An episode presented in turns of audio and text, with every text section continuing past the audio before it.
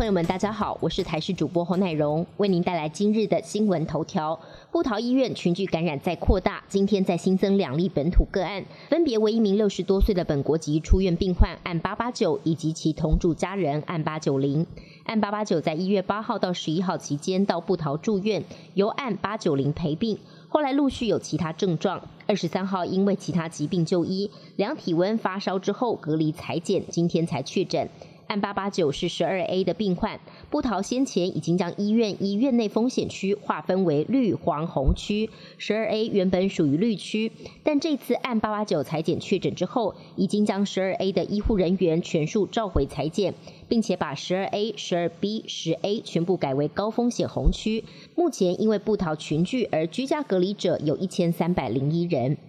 案八八一九十多岁的确诊病患大女儿案八八二详细足迹在今天曝光。指挥官陈时中表示，他曾经在十九号下午四点四十分到五点十分，以及二十号下午四点到四点二十分到过桃园众平黄昏市场，提醒曾经出入相关场所的民众应该自主健康管理。消息传出，众平市场今天再度大消毒，市长郑文灿也下令，除了确诊者足迹到过的地方。桃园各个车站、商圈等三百六十个公共场所，每周至少消毒一次，也暂停长者关怀据点的公餐服务，减少群聚接触，降低传播风险。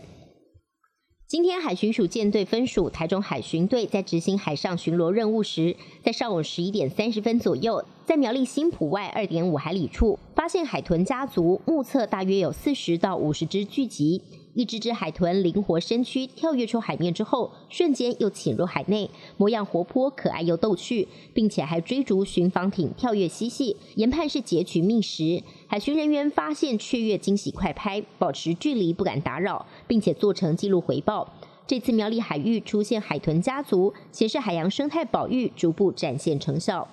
二十三号，俄罗斯全国超过一百个城市串联，数万人冒着低温上街示威，要求释放上周遭到拘捕的反对派领袖纳瓦尼。面对普廷政权贪污积弊严重，民众大骂普廷是土匪，要求他下台。警方暴力镇压示威民众，现场不少人满头是血，手无寸铁的民众面对挥舞的警棍，只能就地用雪球反击。全国好几千名示威者遭逮，硬是被拖上了箱型车。纳瓦尼的妻子也在莫斯科的示威当中遭到逮捕。同一天，纳瓦尼也透过社群网站发表不自杀声明，同时感谢示威民众勇敢相挺。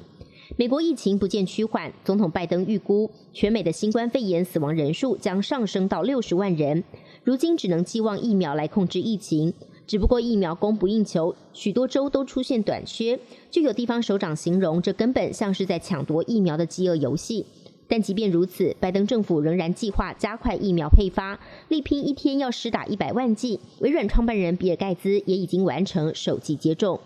欧洲爆发第二波新冠肺炎疫情，许多国家被迫重新采取封锁措施，还加严了口罩的相关规定。法国卫生当局建议不再使用自制的布口罩。法国卫生部长维洪认为，这些口罩对于新冠肺炎英国变种病毒来说没有用处，因为病毒的渗透力太强，甚至可以说是极其强大。而德国跟奥地利则是从二十五号开始强制民众搭乘大众运输工具、跟到商店等人群较多的公共场合，都必须戴上 N95 或是 FFP2 类别的口罩，也不再允许使用常见的蓝色跟白色纸质或是自制的口罩。戴这种口罩的人可能会被罚款一百五十欧元，相当于是台币五千一百六十五元。本节新闻由台视新闻制作，感谢您的收听。更多内容请锁定台视各界新闻与台视新闻 YouTube 频道。